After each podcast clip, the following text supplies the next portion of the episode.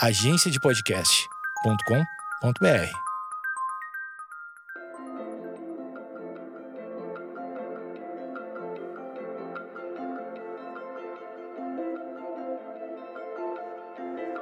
Oi, oi! Sejam bem-vindos a mais um Dúvidas Cósmicas, o quadro do Astronomia em Meia Hora que vocês perguntam e eu respondo. Então, gente, semana passada Aliás, semana retrasada, a gente teve um episódio sobre o planeta Terra, nosso planeta A, como o planeta se formou, como evoluiu e tudo mais. E eu deixei a caixinha aberta para vocês mandarem pergunta. Também recebi bastante pergunta no Telegram. Então vamos lá, vamos responder as perguntas que vocês me mandaram sobre a nossa casinha no universo.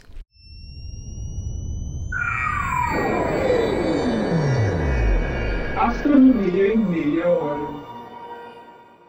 A primeira pergunta veio do Rogério pelo Telegram e eu amei, amei como ele fez a pergunta, viu? Eu vou resumir aqui para vocês. Mas Rogério, amei o jeito que você fez essa pergunta. Basicamente, ele quer entender se não tem muita água na Terra para ter sido transportado por asteroides, cometas, pedrinhas, né? Ele pergunta se a água na Terra não poderia, na verdade, ter sido formado pelos compostos químicos que já estavam presentes. Entendeu? Eu acho uma pergunta muito boa. Aliás, é uma pergunta bem fundamental mesmo para a própria astronomia, como a gente tenta entender. Então, vamos começar é, entendendo se a Terra tem muita água, né? Assim, existem dois pontos de vista. Entre os planetas terrestres rochosos, como Mercúrio, Vênus e Marte, sim, a Terra tem muita água ela é bem única nesse sentido, é o único planeta rochoso, o único planeta interno que tem água. Então a Terra é especial nesse sentido. E claro que vem aquela pergunta, né, de por que a Terra tem água e mantém água e os outros planetas não. Então, por exemplo, o fato da Terra manter água está relacionado com a distância até o Sol, a gente está no que é chamado de zona habitável, e está relacionado também com o fato de que a Terra tem massa o suficiente para reter água. Então, por exemplo, a gente acredita que existem evidências, né, é, que apontam que Marte tenha tido água no passado. Mas como Marte não tem massa o suficiente, essa água foi se perdendo para o universo. Entendeu? Então, assim, do ponto de vista da água, da Terra ter e manter água, a gente é realmente muito especial nesse sentido. Agora, do outro ponto de vista, se a, se a Terra tem de fato muita água, quando você compara com outros corpos do sistema solar, a gente vê que a Terra não tem tanta água assim, no sentido que, assim, a própria, se você vê a comparação entre, né, de massas na Terra, que é a comparação entre Terra e massa, não, terra e água. E a comparação entre, por exemplo, a Lua e Europa, Europa tem muito mais água em relação seu sua massa total. Então, nesse sentido, a Terra não tem tanta água assim. É, Para a gente ter uma noção, em oceano, a gente tem mais ou menos 0,023% da massa total da Terra em água de oceano. Então, tipo assim, não é muito. A gente tem um pouquinho aqui e ali também, é, por exemplo, em gelo, em lagos, rios, água sub, é, subterrânea, mas é, é, bem menos. O oceano é o que representa a maior parte da água da Terra, né? Então, nesse sentido, não é tanta água assim que a Terra tem. Então, também não é assim tão difícil a ser explicado por essa origem extraterrestre, né? No sentido de ter vindo de fora da Terra. Então, por exemplo, a Lua Europa tem mais água do que a Terra. E a Lua Europa é pequenininha, tá, gente? Comparada assim com a Terra, né? Então bastava uma lua dessa atingindo a Terra para explicar toda a água na Terra. Entendeu? Claro, ignorando, né, que você vai ter água evaporando aqui e ali. Enfim, vamos, vamos pôr nesse cenário assim: a Lua Europa, uma das luas de Júpiter, é, colidindo com a Terra. Então, assim, isso já traria toda a água necessária que a gente tem aqui. Entendeu? Então não é. Eu sei que parece meio absurdo falar que a água, né? Tipo assim, ah, cometas, asteroides trouxeram água para a Terra, mas não é tão absurdo assim. Então, assim, essa teoria de que foi, é, essa água foi originada, na verdade, nos confins do sistema solar e foi né, e trouxeram para cá, trouxeram não ativamente, mas assim, os cometas, asteroides com a colisão acabaram trazendo essa água. Não é tão absurda. Só que sim, tem tido uma reviravolta aí nessa origem da água na Terra. Alguns estudos é, de datação da água, né, mostram que parte do oceano, parte da água que existe na Terra, já estaria presente aqui há alguns bilhões de anos. Então, assim, é uma, é uma questão complicada, sabe? Porque, por exemplo, quando a Terra se formou, ela tinha uma massa menor. Então ela reteria menos água. Então por aí já é mais difícil reter água. Depois disso teve a colisão que formou a Lua. Então qualquer água que você tivesse aqui provavelmente ia ou ser ejetada ou evaporar. Então você também tem essa questão. Mas apesar disso, tem alguns estudos que mostram sim que parte dos oceanos já estava presente, assim, o oceano que a gente tem hoje, parte desse oceano já estaria presente há alguns bilhões de anos. Antes do que a gente espera ter sido formados oceanos, né, é, com a água que foi que veio para cá através de cometas e asteroides. Então, assim, esses estudos mostram que sim, que você pode ter é, parte da água que a gente tem na Terra produzida através da, da reação dos elementos químicos que já estavam aqui.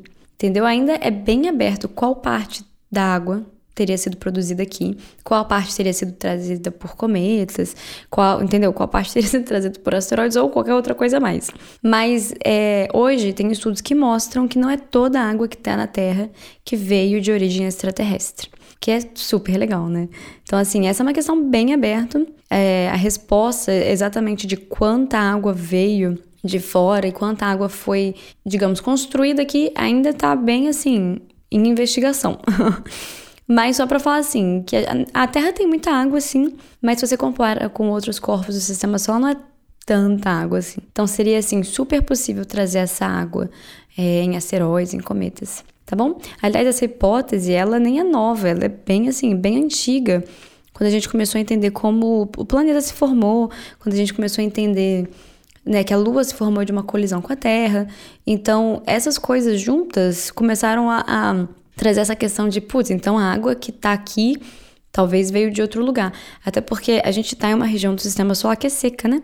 Então é uma hipótese, é a hipótese que explica melhor, mas essas duas hipóteses principais não são excludentes. Então talvez sim, é, parte dessa água tenha vindo da própria Terra. A segunda pergunta também veio do Telegram. Aliás, se você não sabe, tem um grupo do Astronomia em Meia Hora no Telegram, só você procurar lá. Astronomia em Meia Hora é um grupo bem focado no podcast. As pessoas também falam um pouco de astronomia aqui e ali, mas não tem spam, prometo. mas é, uma, é um canal de comunicação direta. Eu tô sempre mandando lá as novidades, quais são os próximos episódios. As pessoas fazem perguntas ou dúvidas cósmicas lá. Então, se você não entrou ainda, seja muito bem-vindo. Você está sendo convidado a participar. A gente tá, tem quase 300 é, membros no grupo. Então, bem legal. A segunda pergunta veio da Mirelle, também no grupo do Instagram, e ela perguntou basicamente se as extinções em massa acontecem em períodos cíclicos, se tem alguma evidência disso. Digamos, a cada mil anos, é, não sei, a cada mil anos tem uma atividade em massa de vulcanismo, então você tem uma extinção em massa. Essa foi a pergunta dela. Então, não tem evidência disso. A gente tem algumas provas de que existiram extinção em massa na Terra. É, se eu não me engano, são cinco grandes extinções em massa, mas cada extinção em massa teve, digamos assim, uma origem diferente. E muitas. Muitas não, só tem cinco, não tem nem como ser muitas.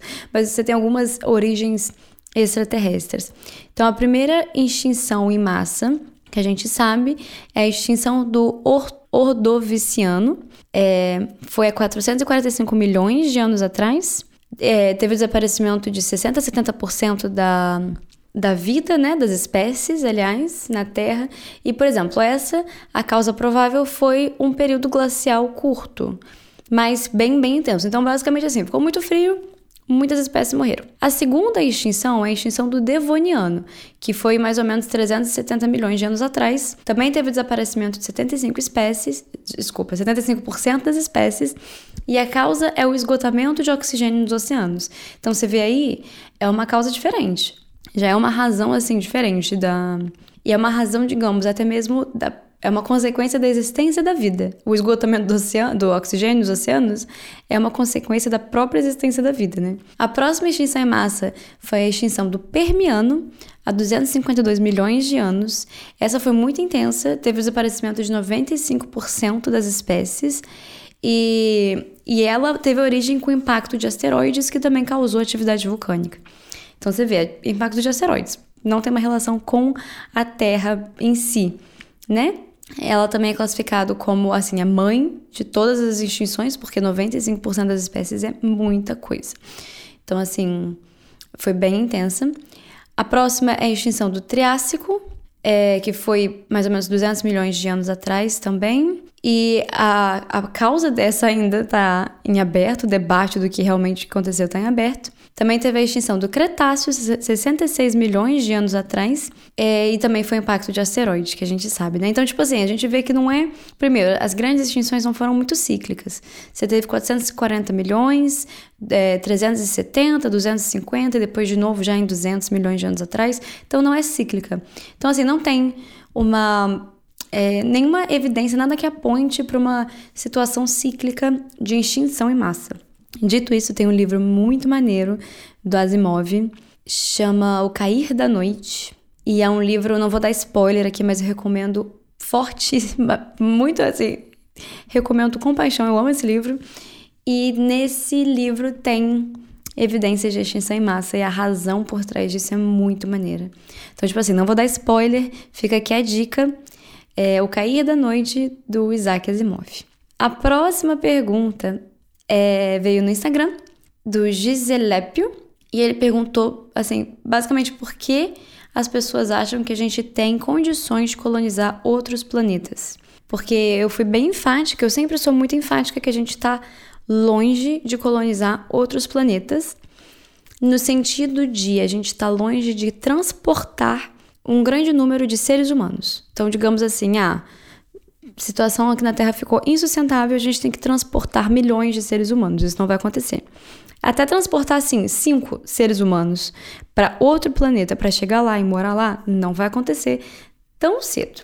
É a questão, por exemplo, de, de colonizar, de, ser, de mandar, não sei, partículas vivas ou ser um agente é, ativo nesse sentido, sabe? De ficar mandando satélites com partículas de tardígrados, que são. Não partículas de tardígrados, com, com tardígrados, que são extremófilos, que sobrevivem a condições. Talvez isso seria mais fazível, mas uma coisa que também ia levar, assim. Gera, nossa, gerações, muitas gerações, milhares de gerações. Nada que a gente realmente iria presenciar, digamos. Então, assim, a gente está bem longe de colonizar outro planeta, a gente está bem longe de viajar para outros planetas. É, os seres humanos nunca estiveram em outros planetas, viu, gente? Só na Lua. A Lua foi o único lugar fora da Terra que a gente pisou. Então tá bem longe. Agora, por que as pessoas acham que é fazível? Eu não sei se é uma mistura de, de complexo de grandeza, complexo de, de poder, né? Não sei, porque quem. Tudo bem, tem, tem os aficionados de ficção científica que querem muito que aconteçam e acham super possível. Isso é uma coisa, mas você também tem os bilionários que realmente acham que vão lá e vão jogar todo o dinheiro que eles têm para colonizar Marte, não sei. É, no sentido de colonizar Marte, tem todo esse plano né, de terraformização de Marte. É, eu acho que isso por si só dá um episódio inteirinho, que eu até posso fazer um dia. É, você tem todo esse plano em escalas literalmente globais, né? Para terraformizar Marte. Você tem toda uma questão ética por trás disso, se poderíamos fazer ou não, e definitivamente iria pedir muito dinheiro, muito dinheiro mesmo, e muito sacrifício humano. Agora, você tem, né, bilionários dispostos a fazer esse sacrifício, digamos assim. Então, não sei, se ninguém segurar, capaz eles fazerem mesmo, de injetarem muita grana, injetar muito, muita, muitas vidas mesmo humanas para fazer isso acontecer e, enfim, explorar Marte da forma que eles exploram a Terra, né? É meio que uma implosão da humanidade, ao meu ponto de vista. Nesse momento, injetar tudo que tem para terraformizar Marte, sabe? Para mim, na minha cabeça, isso é uma implosão. A gente está caminhando para a destruição mesmo.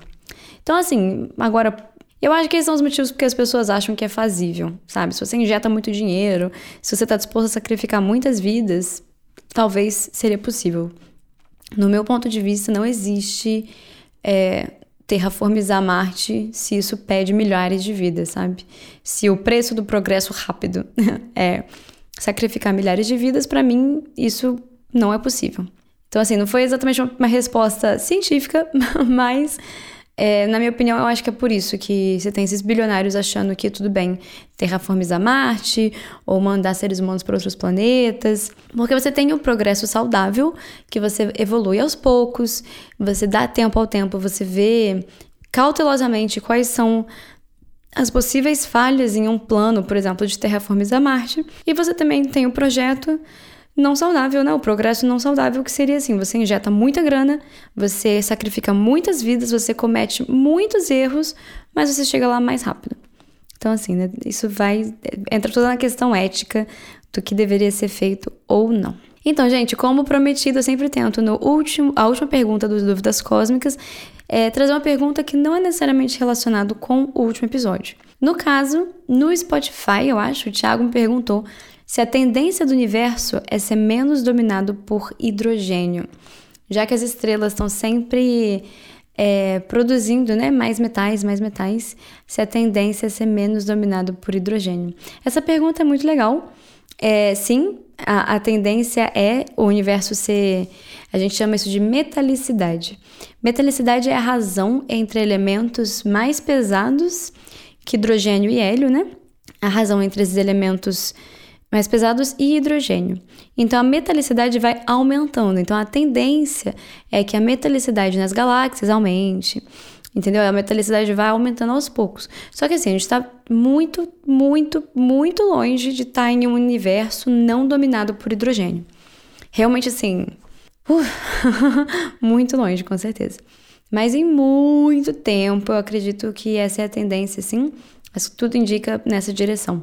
A gente está falando de um tempo tão distante que, assim, muita coisa vai ser diferente, não só essa questão de não ser dominada por hidrogênio.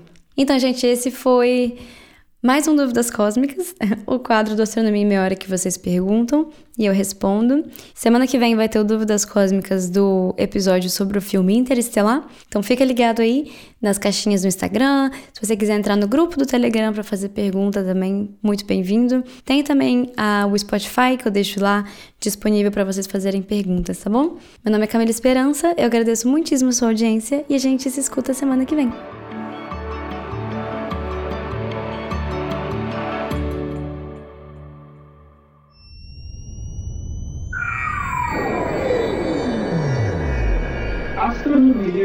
Astronomia em meia hora.